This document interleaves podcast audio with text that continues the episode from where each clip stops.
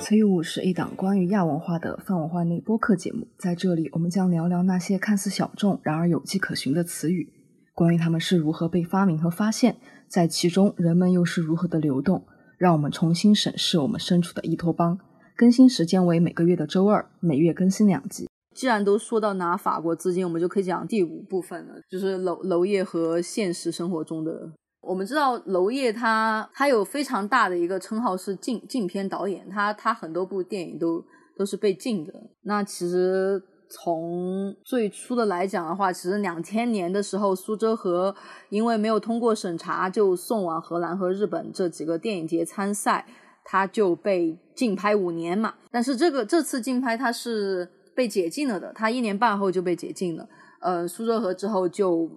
就拍了那个章子怡主演的那个《紫蝴蝶》，《紫蝴蝶》应该也是他在正式的有他的楼市语言之后第一部上院线的影片，但票房比较惨淡嘛。然后《紫蝴蝶》之后，零六年因为夏宫，夏宫也是他当时拿去送奖，然后。呃，但其实没有办法过审核。当时审查局给的意见是我们看不清，看不清画面，没有没有这样的画面就打回去嘛。但他即使打回去，他还是要送奖，所以他跟他的制片人奈安又遭了禁拍片五年。所以，并且这次的禁拍片没有没有提前解禁，所以春晚和花都是禁拍期的作品。这段时间他在拿法国的那边的资金。然后春晚是用家用 DV 来拍摄的，所以你能看见春晚的整个画面可能都稍微有一点粗糙、不明白、暗淡的部分也比较多嘛。但是他自己来说，被禁拍的那五年，他说他的原话是说，这五年可以说是我最快乐和自由的五年。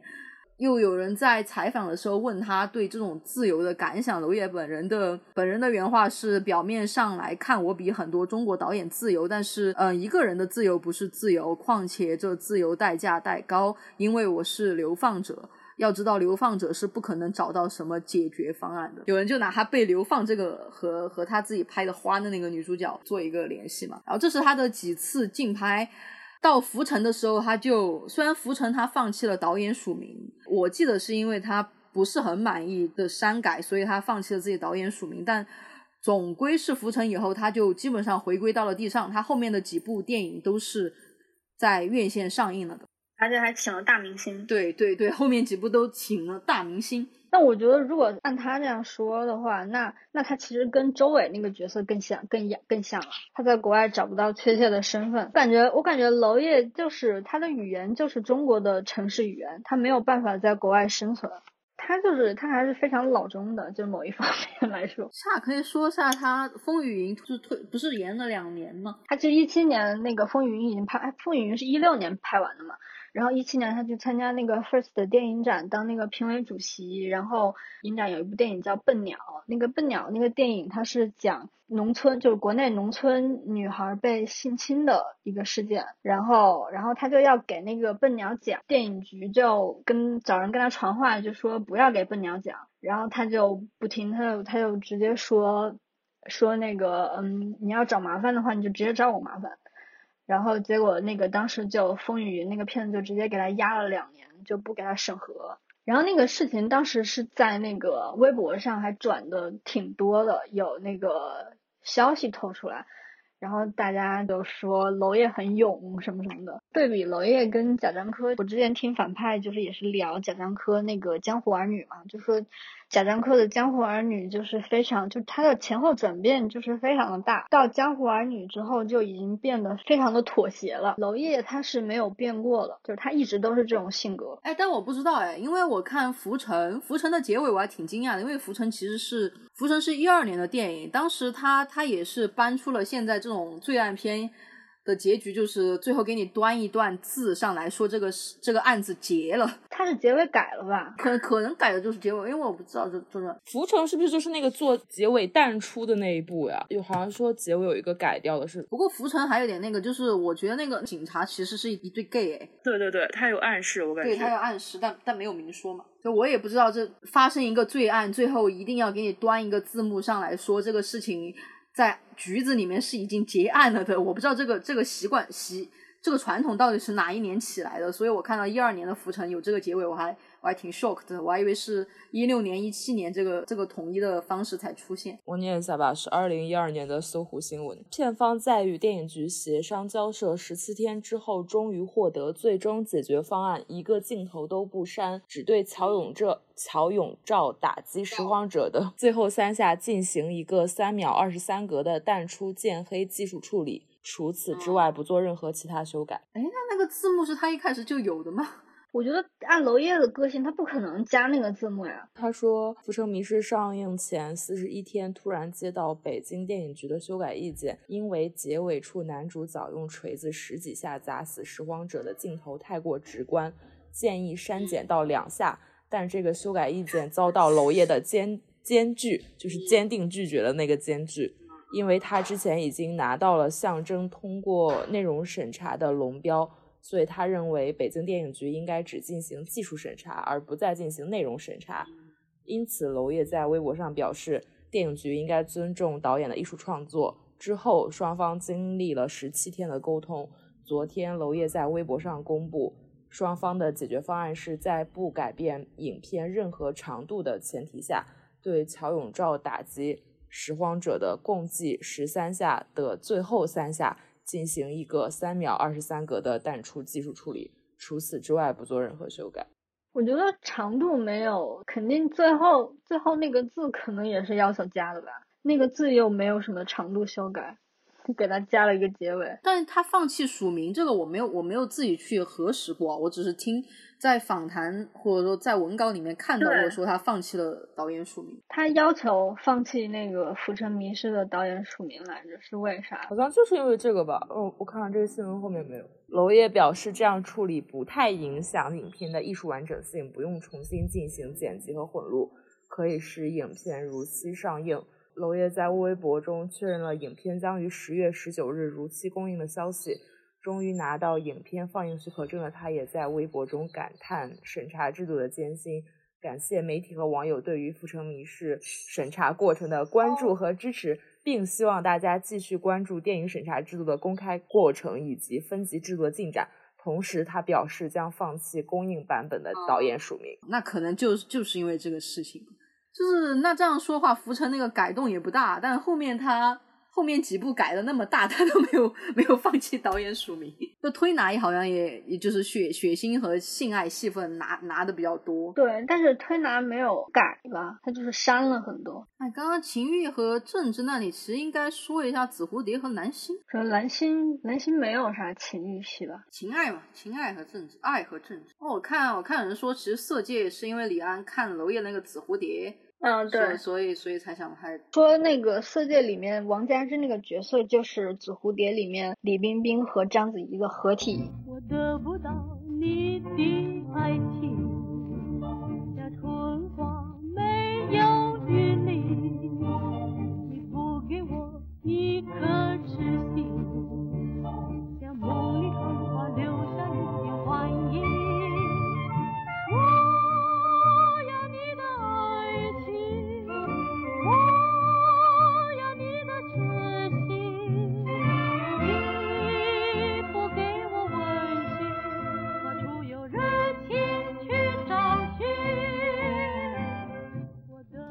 看完《蓝星》，我最开始不知道他们要讲什么，然后就是巩俐坐上车，然后开始怎么样。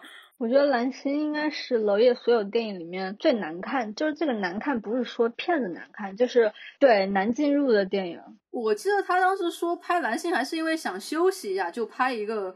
只有一就是珍珠港事件一前一周都是，就因为他对他来说可能一周比较短，然后这个事情不麻烦，所以是休息一下来简单拍拍，结果拍出来一个最谜语的东西。他简单拍拍还找全是大牌，不过我觉得夏宫那么那么混沌，可能就是娄烨想表达，他想就是想表达这么一个混沌的，从哪个角度解释都有其合理和不合理的一个一个状态吧。所以我想说，他那种很很混沌的东西，就是那个时候。嗯，就是无论是从于红、周围里提这几个主角的心理心态出发，还是从当时所有人的那种心态出发，都是一种就像侧写一样。然后接下来就是一七年的时候，《风雨云》也遇到了审查推迟。那《风雨云》应该是众所周知的审查吧？就是我感觉他每次都挺众所周知的，就是《浮生迷事》那事儿倒是也闹的。他倒说出来，我被改了，我很不满，我很生气。他要把这个事情让大家都知道，就像其他导演可能就闷声改了。就他说过这么一段话，嗯，《浮城谜事》是关于共同杀人、共同犯罪的，是一种共谋。这也可以用来解释审查。我觉得审查从某种角度上讲的是一种审查者和被审查者的合作。不客气的说，《风雨云》上映是我和电影审查的一个合作。我真的很希望这部影片能被中国观众看到。中国上映非常重要，哪怕是删减。所以我觉得，其实他对他对让大家知道他自己被审了这件事情来说。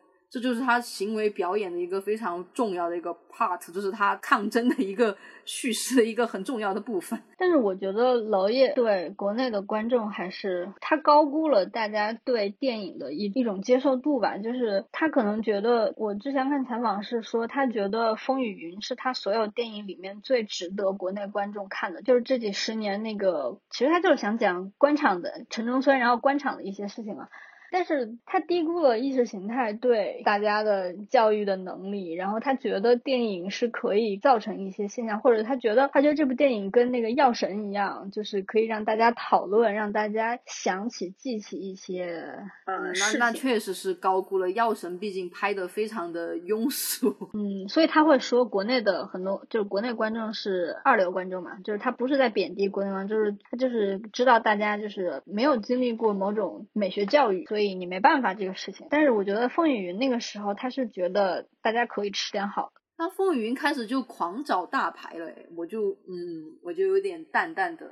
我觉得是是因为就是他电影投投资也越来越高了，就是他如果想那个想赚钱的话，那肯定就得找大牌。我觉得有一个有一个矛盾点，就是他的电影并不出出演员，就是他并不是一个衬托演员型的导演。他不是那种给大特写，把戏加在演员身上加那种非常重，他是自由，但是他的自由当中，他不是说给你重比例的表演上的那种自由。他的电影其实是非常叙事，他不是以人物为中心的，他是以事件为中心的，所以他的电影不衬演员，他他很少有演员演他的电影能拿奖，因为他的电影就是不着重刻画演员的戏份的。那我之前看豆呃，就是豆瓣上有人问娄烨算不算张颂文的贵人，就是说唐一杰。那个角色啊，呃，最开始就是让很多人都印象深刻那种。不好说哎，我觉得张颂文的贵人可能还真是去年那个那个喵啊，对对对对，狂飙那个那个导演吧。我觉得不是贵，娄烨他不是任何一个。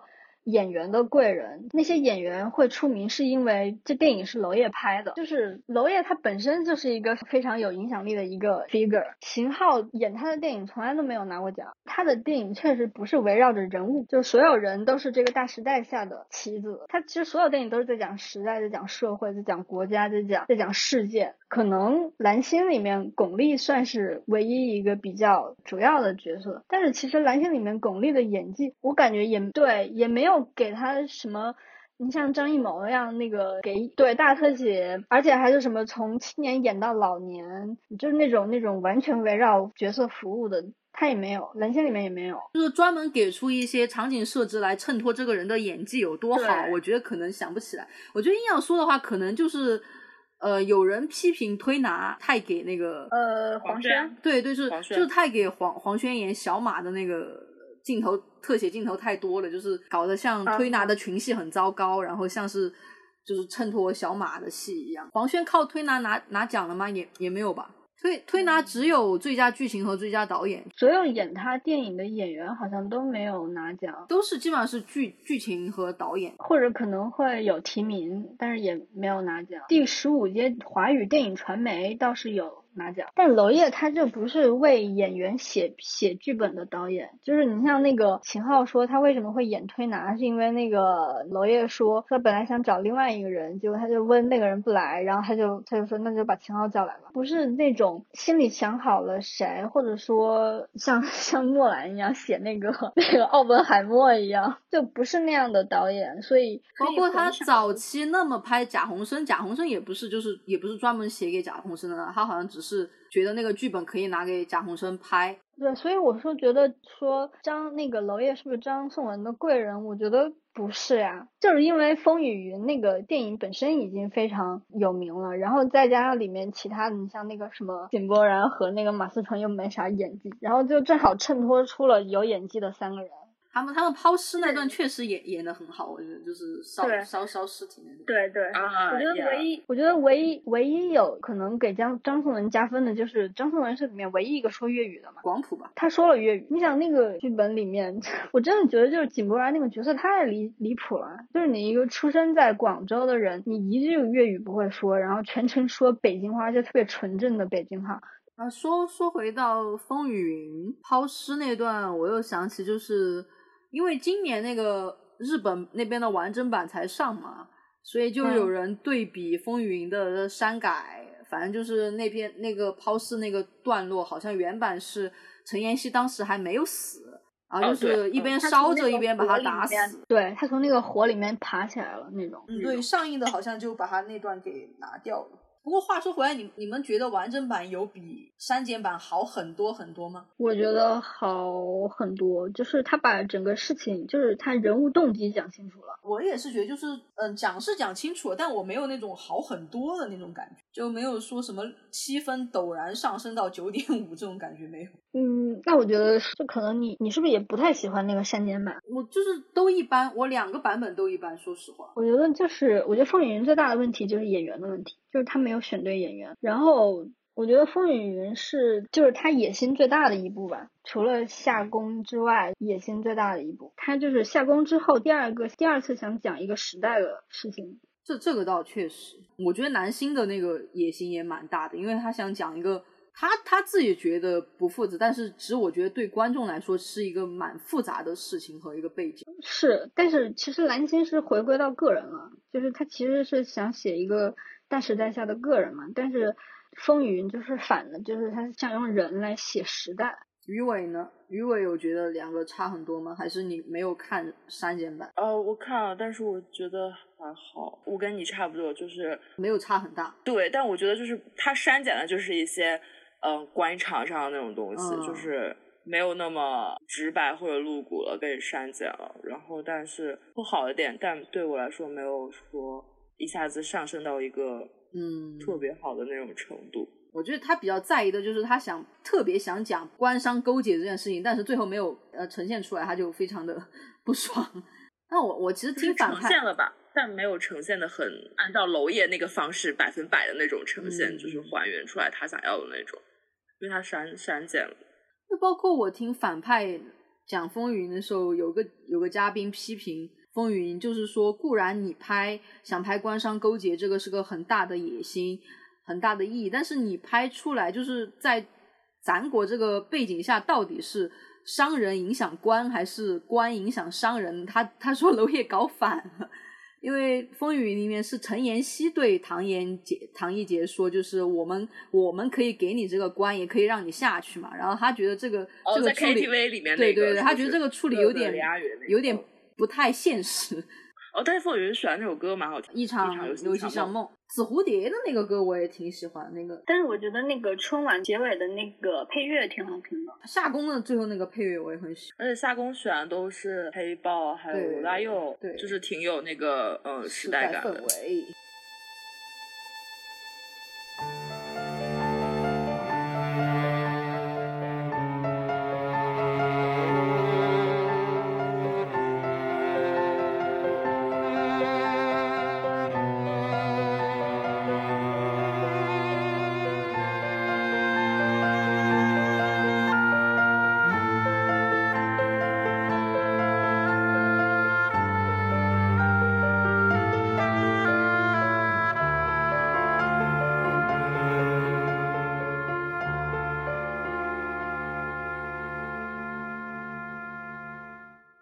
感觉刚刚我们其实已经聊过一些那个娄烨和他的常用演员，我们这边还要再说一下吗？就那这个是不是其实刚刚于伟讲的比较多？因为我对他跟贾宏声跟秦昊肯定没有没有你那么熟。我要先说我是秦昊嬷嬷好的好的，你说吧，你是秦昊嬷嬷。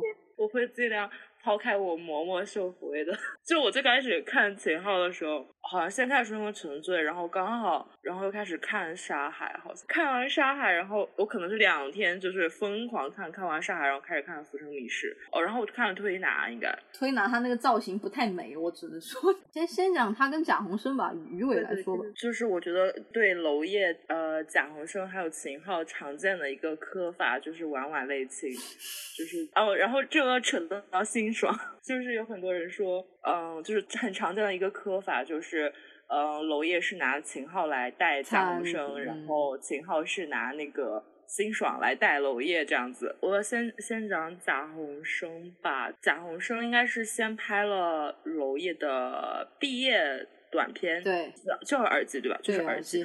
然后他们两个就是就是那个时候可能经常一起喝酒吃饭，然后那样子，然后聊电影什么的。然后后来。嗯，娄烨就是拍了那个他的《周末情人》，就是拍了《周末情人》，然后也是找的贾宏声当男主角。磕贾宏声还有一个原因是因为，嗯，就是因为我在磕另外一对 CP 的时候，叫就是海德和那个萨库拉的那个贾宏声和萨库拉就是非常像。嗯，在《周末情人》里面，然后他们是那种乐队什么的带到了。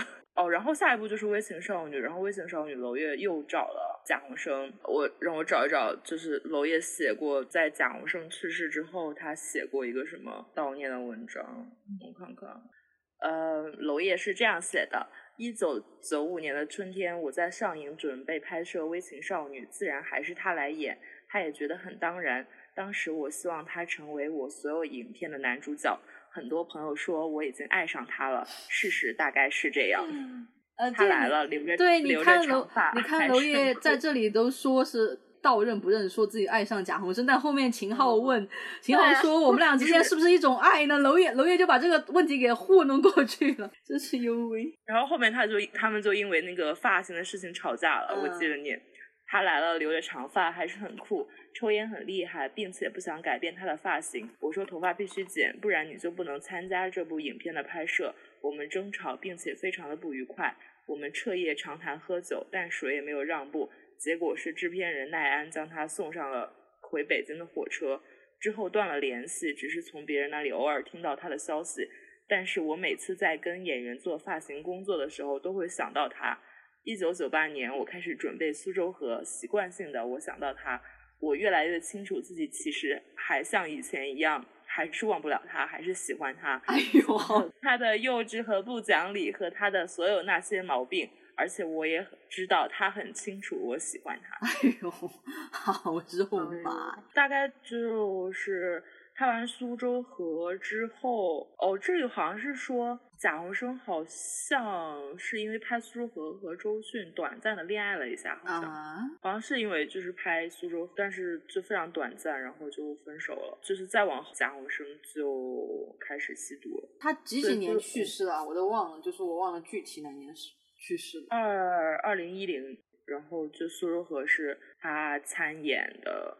娄烨的，就是最后一部作品。嗯，然后后面秦昊对娄烨就就是看到秦昊到底，就是娄烨说招之即来，挥之即去。对，娄娄烨的原话说，他可能娄就是秦昊不是他的第一选择，但是如果第一选择不来的话，他马上叫耗子，耗子就会。耗子必然就是会会来，就是他永远在，就是这么一个 一个倒贴的样子。但其实那个娄烨他最重要的几部电影的男主角选的都不是秦昊。你看那个夏宫，他选的是郭晓东，然后推拿也是郭晓东，就是就是感觉他好像就是感觉他好像确实也不是特别的看重秦昊，他就是想用。年轻的稍微更有名气的演员，秦昊还就是苏州河对秦昊的影响还非常大。然后有一段采访是问秦昊，都说你是娄烨的御用演员，影史上有的多演员和呃导演的搭档，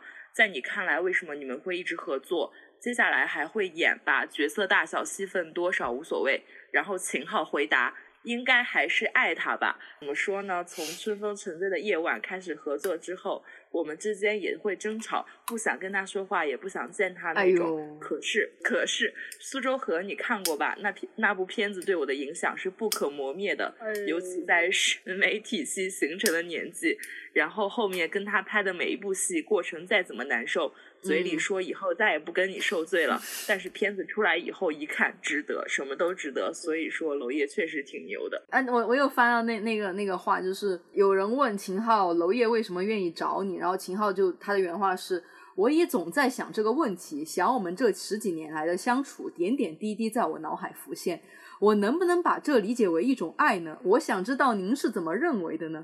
然后娄烨说说第二个问题，就是他前面给了两个问题啊，他跳过了，他跳过，对对，就是他这个问题问能不能理解成一种爱，嗯、然后娄烨说第二个问题就 next，就他直接跳过这个东西。哎呦，狼心似铁，楼心似铁呀、啊！我觉得娄烨就他就是因为秦昊好用啊，秦昊好用又愿意来嘛。但其实国内想拍娄烨电影的演员还挺多的，镀个金嘛。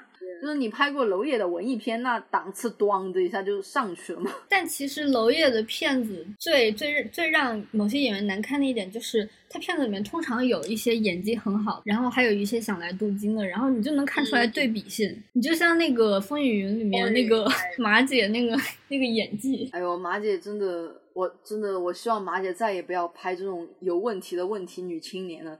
她一拍有问题的问题女青年就开始上镜了，就开始。发疯了，哇，太恐怖了！而且而且他演的不好，大家又会说他，然后一说他，他就会，他本来也有抑郁症嘛，他又有病，然后他就会情绪更不好，然后然后就是恶性循环。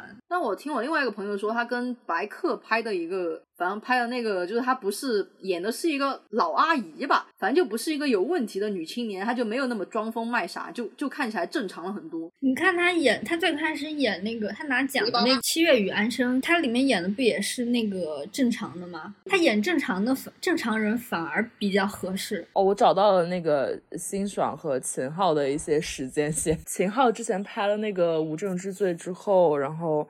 就他自己说他不想再演反派了，然后辛爽就去追到车上劝秦昊，然后苦口婆心的劝给他画饼，然后让他来演那个隐秘的角落。然后秦昊就是因为剧本不够完善去怼辛爽，而辛爽不反驳，很失望。然后最后辛爽说秦昊说的对，就说说回来的话，就是辛爽这么爱秦昊，但是秦昊在他拍的东西里面不美啊。他在 娄烨的里面，除了除了推拿，我觉得。那个秦昊在娄烨的电影里面还是挺挺美的吧，但是辛爽一个是得了糖尿病的一个胖子，然后一个是秃头，就从那个人物的扮相上看不出辛爽的爱。哦，就是我我看到这个豆瓣上是说，哦哦是一个秦昊的采访，说辛爽的原创剧本就是《漫长的季节》里面没有公标这个角色，他为了为了让秦昊来演，他写了一个公标的角色，然后跑到。山东劝了秦昊三天，每一次都陪他收工，跟秦昊说你为什么要演，然后跟他说他是为了做什么样的东西，想做什么样的东西什么的。哦，然后秦昊直播的时候，有人问他你更爱娄烨还是爱辛爽，然后秦昊回答爱意能静。秦昊还是个非常直直的男的。Imagine there's no heaven.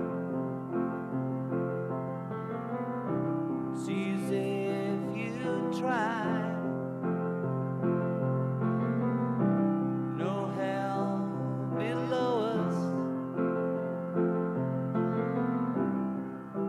Above us, only sky.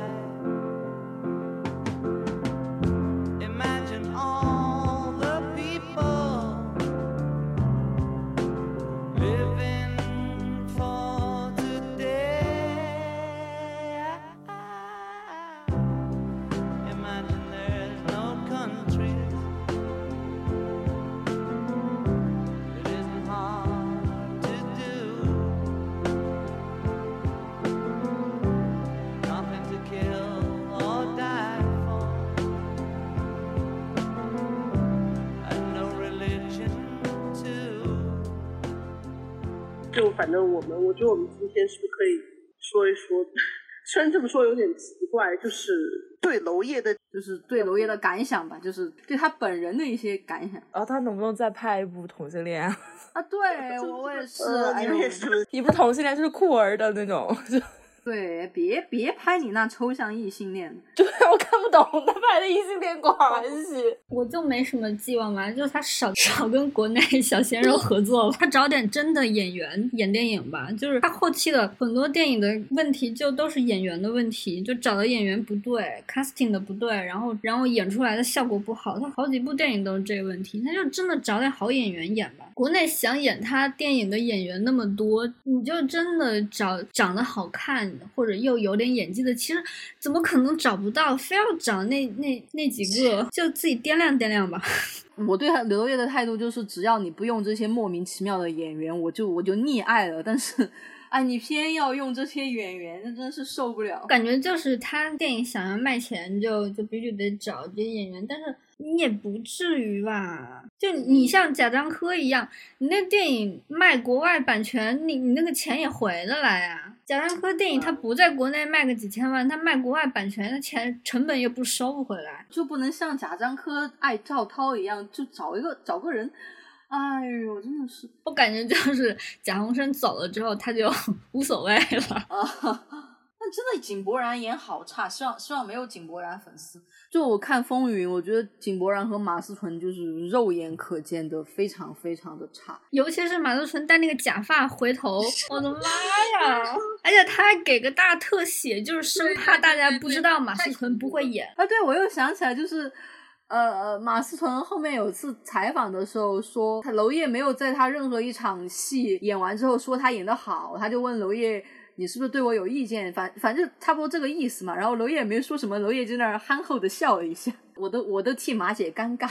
我看一下有哦，新裤子还给贾宏声写了一首歌呀，啊叫《你还记得那个电影演员吗》？啊而且还是在第二季乐队的夏天，什么当着周迅的面唱。你还记得那个电影演员？啊！这有点哦 creepy 了，听起来。我有看到知乎上有人问《月下》第二季新裤子是故意当着周迅的面唱，你还记得那个电影演员吗？啊但好像不是，他说英文歌叫《Actress in Memory》，但新裤子这首是给贾宏声。我可以要求放一下《一场游戏一场梦》这个歌吗？可以啊，因为我觉得这个歌还蛮娄烨的，就是对，呃，就是他什么那个歌词是为什么要呃说什么要别离，又说什么在一起，呃，一切不过只是一场游戏，一场梦而已，就是这个感觉还蛮娄烨的。娄烨有没有可能某一天看到日娜的文，然后把他文改编了？我还挺想看的。那这一期呢，其实就是一个娄烨作品论吧，啊、就大概聊了一聊娄烨的作品以及他特别典型的呃选选择的空空间，我们把可能叫做或者是以及他的一些镜头语言，然后去发现了他的一个个人视角以及那种呃，我们借用了韩帅的那个新感觉电影的概念去关注到他表达的那种较较为暧昧模糊的一些情感流动的部分，呃，同时也涉及了一些他的作品中情欲与政治之间的张力和角力。呃，这差不多就是我们这一期对娄烨娄烨作品、娄烨电影的一个小小的总结。那大概就是这样。那下一期呢，我们会请还是我锤头鲨呃肤浅级以及另一位嘉宾，他的名字叫跳水兔。呃，我们会聊一聊，因为最近杰尼斯的事情，我们可能会聊一聊杰尼斯的性侵案到底是怎么回事，以及由此生发的对于日本乃至东亚的事务所制度和偶像文化的一些反思。那这就是我们下一期的一个小小的预告。呃，就先到那就这期到这里啦，拜拜，拜拜拜拜。拜拜。